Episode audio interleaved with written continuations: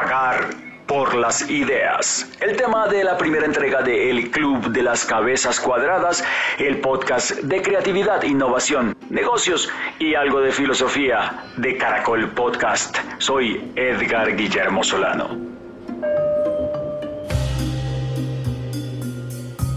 Hola, muy bienvenidos a esta primera entrega de este podcast. Es una entrega bien especial, primera de la temporada 1. Y quiero contarles algunas cosas sobre este podcast. Lo primero es que es un podcast dedicado al pensamiento creativo y la innovación. Lo segundo es que nace a partir del libro Innovación para Cabezas Cuadradas. Es un libro en el que se trata de mostrar la innovación de una manera cercana y divertida y cómo nos afecta diariamente en todas las decisiones que tomamos y todo lo que buscamos conseguir. El podcast busca ayudar a pensar en cómo hacer empresas mejores y en general un mundo mejor. Tiene un formato bastante especial, un formato único diría yo. En eh, cada entrega del podcast van a encontrar una historia para abrir el tema. Y estos temas son bastante particulares. Queremos eh, poner en entredicho muchas de las creencias que hay alrededor de la innovación, crear un espacio crítico donde nosotros mismos pongamos en tela de juicio esas actividades que hacemos y nos preguntemos si hay otra manera de hacer las cosas. El resto del podcast después de esta historia, pues lo hacen los participantes mismos del club, desde diferentes países, con sus diferentes puntos de vista y sus diferentes experiencias. Algunos de ellos son verdaderos expertos en innovación y otras personas son expertos en otras temáticas que no tienen nada que ver en particular con la innovación, aunque todo tiene que ver con la innovación. Pero podríamos decir que son personas comunes. La reunión en vivo se hace los viernes cada dos semanas. Y a la semana siguiente se publica el podcast. Esa es la dinámica que tendremos. De manera que ustedes pueden participar en la reunión en vivo del Club de las Cabezas Cuadradas y luego escucharse dentro de este podcast cuando sale al aire finalmente. Bien, pues usted, querido oyente, que inicia este viaje por el Club de las Cabezas Cuadradas, debe recordar que siempre puede participar en este podcast. Lo que debe hacer es inscribirse y asistir a las reuniones del Club de las Cabezas Cuadradas, donde además pasamos un muy buen momento.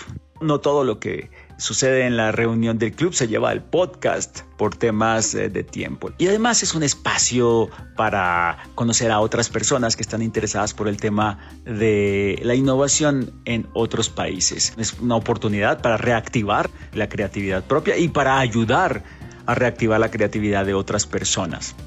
Tenemos un sueño con todo esto y es, como les decía, hacer un mundo mejor poniendo en contacto esa creatividad de las personas en diferentes ciudades del mundo. Así que los dejo con esta entrega tan especial, la primera entrega de la primera temporada, esta primera temporada que tendrá nueve entregas, de El Club de las Cabezas Cuadradas.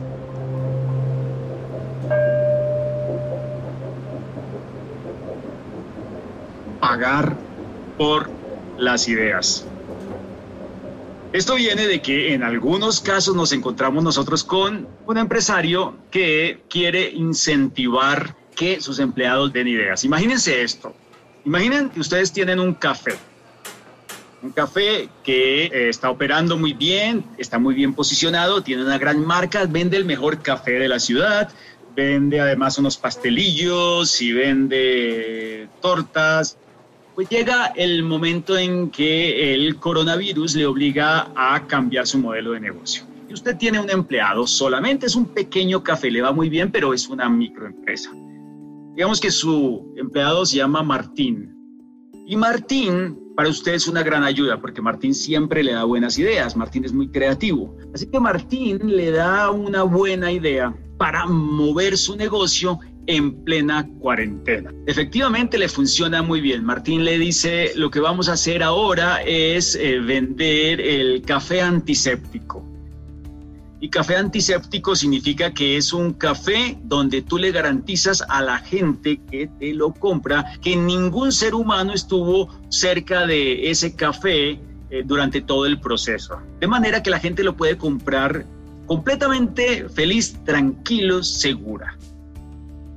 El café antiséptico es, gracias a las ideas de Martín, un éxito total y a partir de ahí se posiciona en la ciudad usted eh, como el café antiséptico. Le va muy bien, empieza a crecer y contrata a alguien más. Empieza a crecer su nómina. En un momento en que todo el mundo está decreciendo, usted empieza a crecer. Contrata a alguien más. En este momento contrata a Carlitos. Carlitos, pues, es alguien también muy creativo. Sin embargo, Carlitos, pues por alguna razón que usted no sabe cuál es, no, no, no aportar tantas ideas como Martín.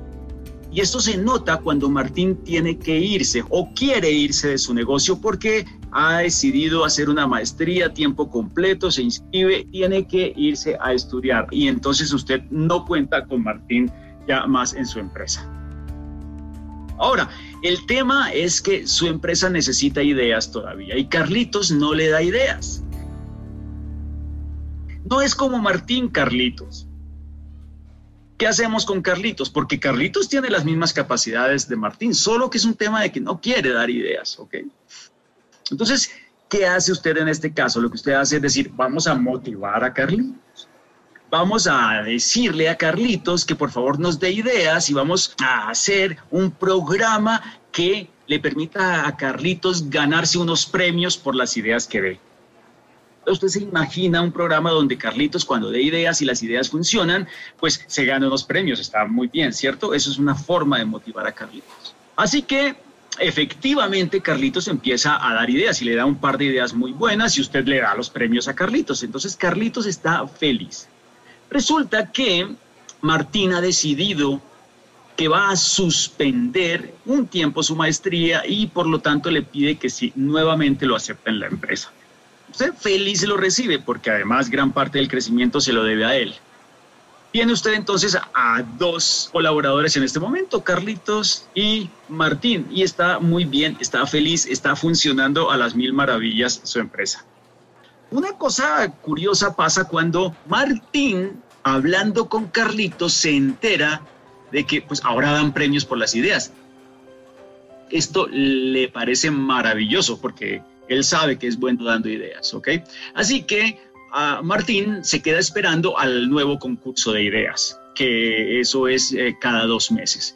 Y tiene unas ideas guardaditas allí para el concurso. Claro, cuando llega el momento del concurso, él propone sus ideas que son muy buenas y claro, usted tiene que darle el premio a, a Martín.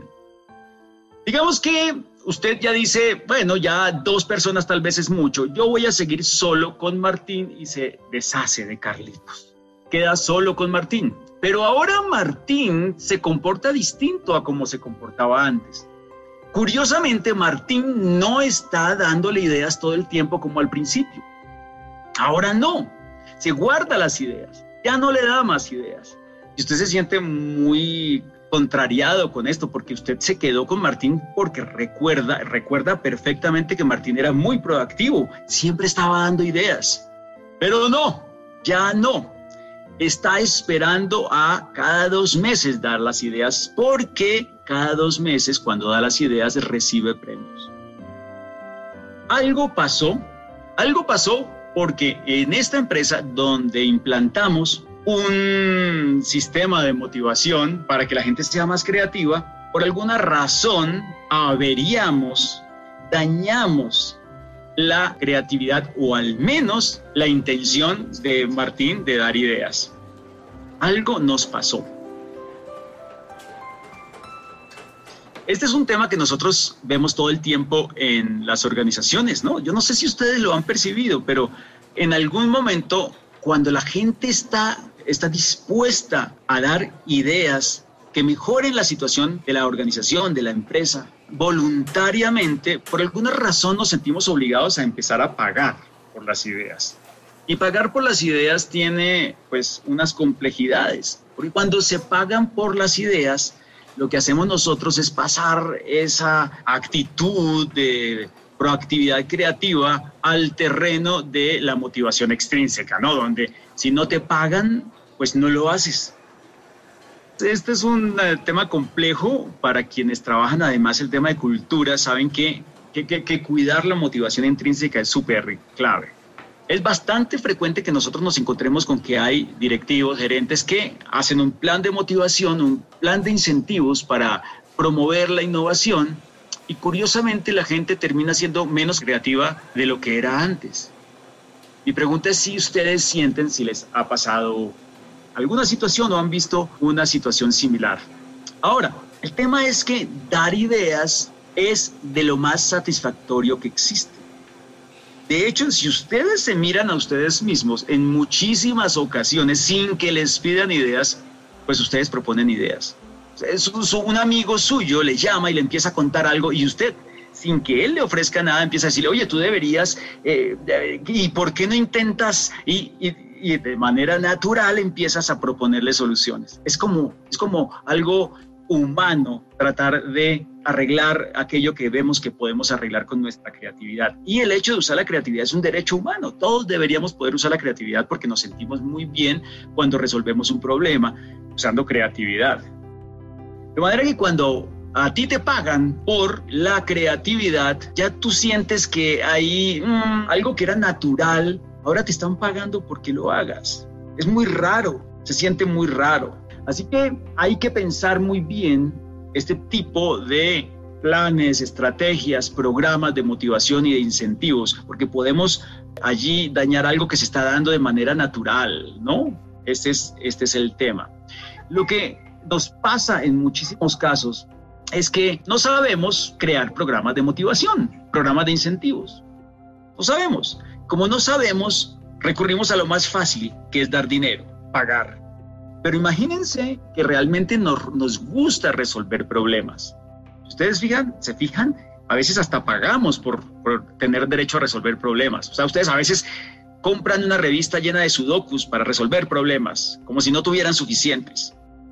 Y somos felices resolviendo estos problemas. Gratis. Nadie nos paga por resolverlos. Los desafíos nos encantan. ¿Cómo podríamos, es la pregunta, cómo podríamos transmitir esta sensación de, oye, es un desafío y utiliza tu creatividad que nada te hará más feliz que utilizarla para resolver este desafío? Por allí, creo yo, está la ruta principal para mantener la creatividad funcionando en las organizaciones.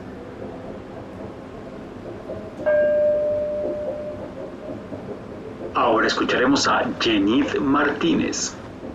Yo creo que no hay que pagar por las ideas, pero también siento que es un tema de cultura organizacional.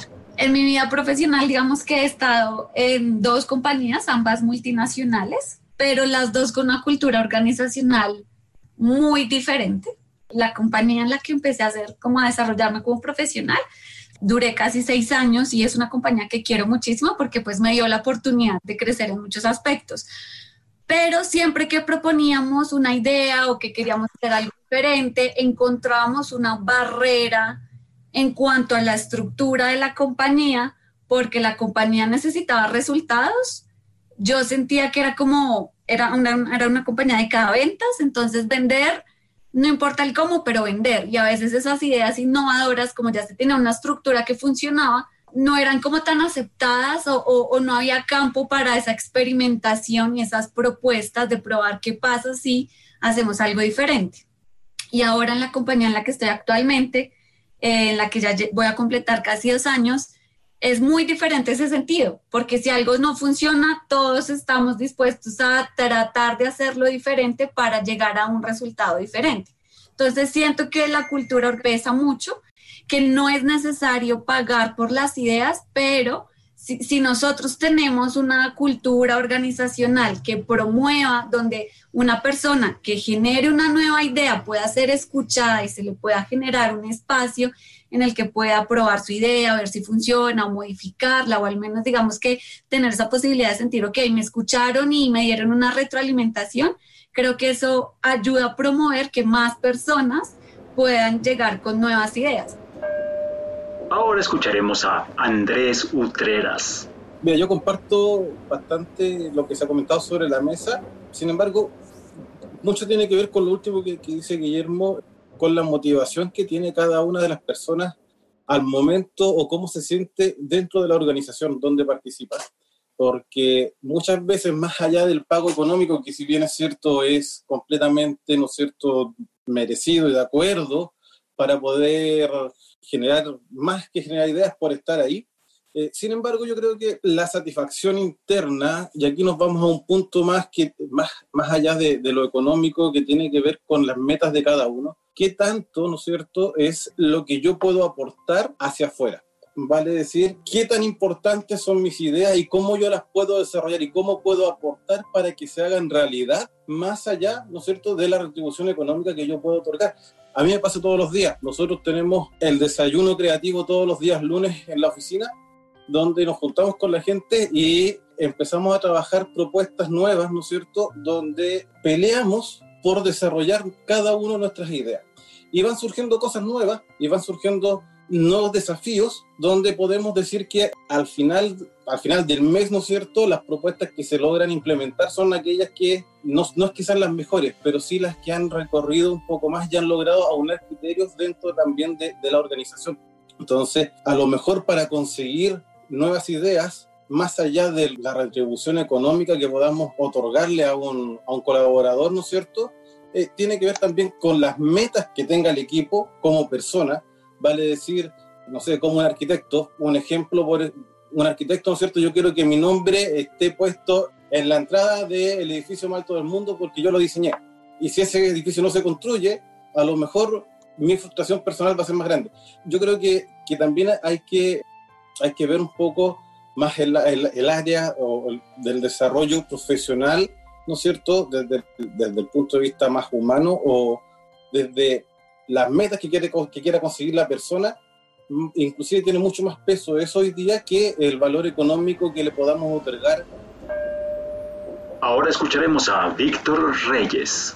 Guillermo, yo creo que ahí este, va eh, pues muy ligado a un tema de, de lo que son la propia jerarquía de necesidades y motivaciones, ¿no?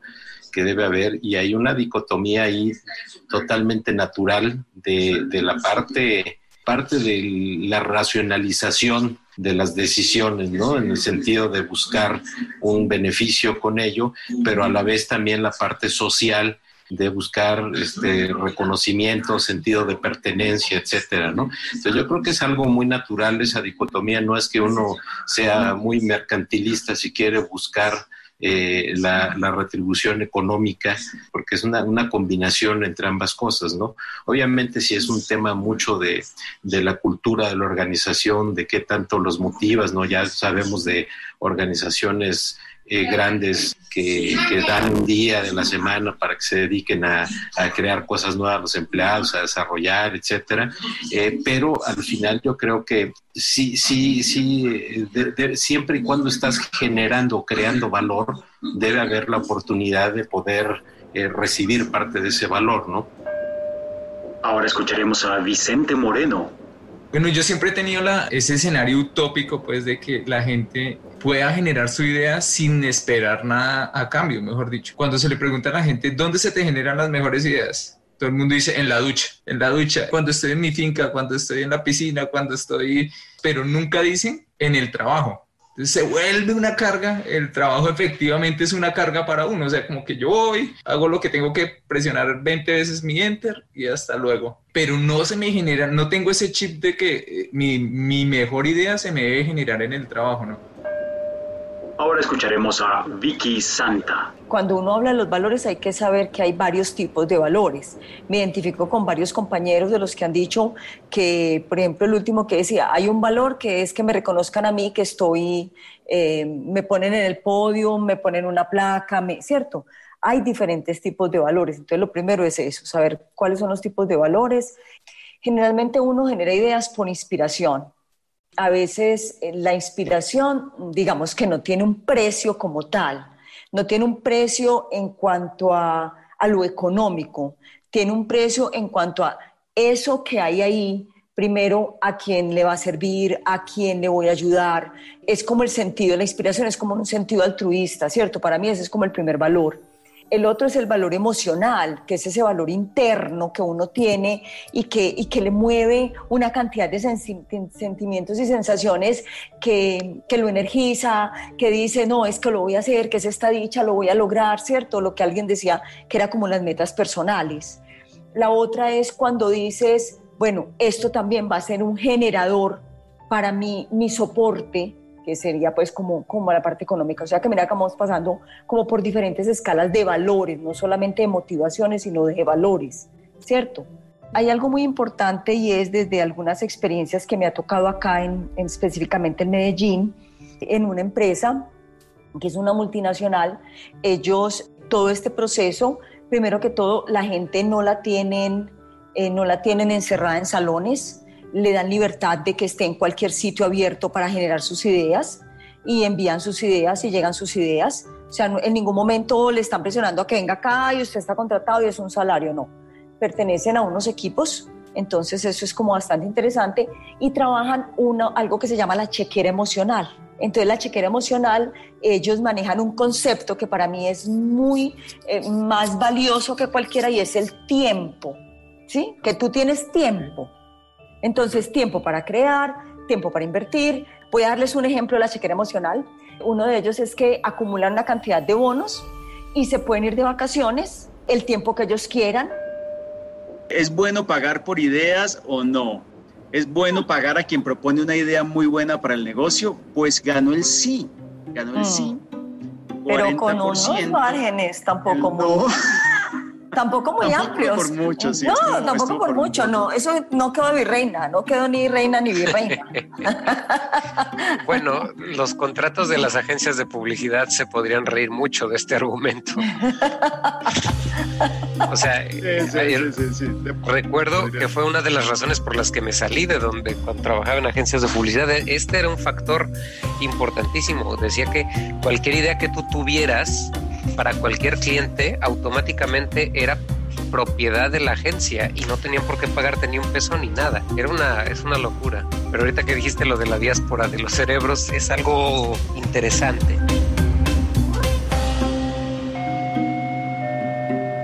Hoy tuvimos la participación de Víctor Reyes con estas contribuciones, como hoy que nos hablaba de esa dicotomía, ¿no?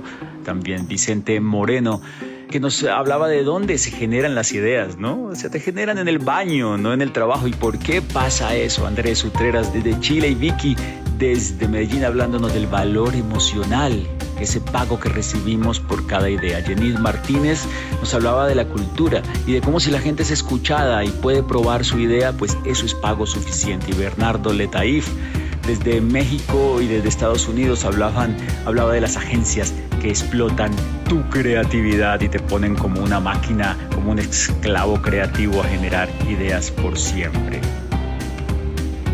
Este fue el Club de las Cabezas Cuadradas en su primera entrega de su primera temporada. Ha sido un placer, un honor tenerlos con nosotros y los esperamos en las siguientes entregas de El Club de las Cabezas Cuadradas.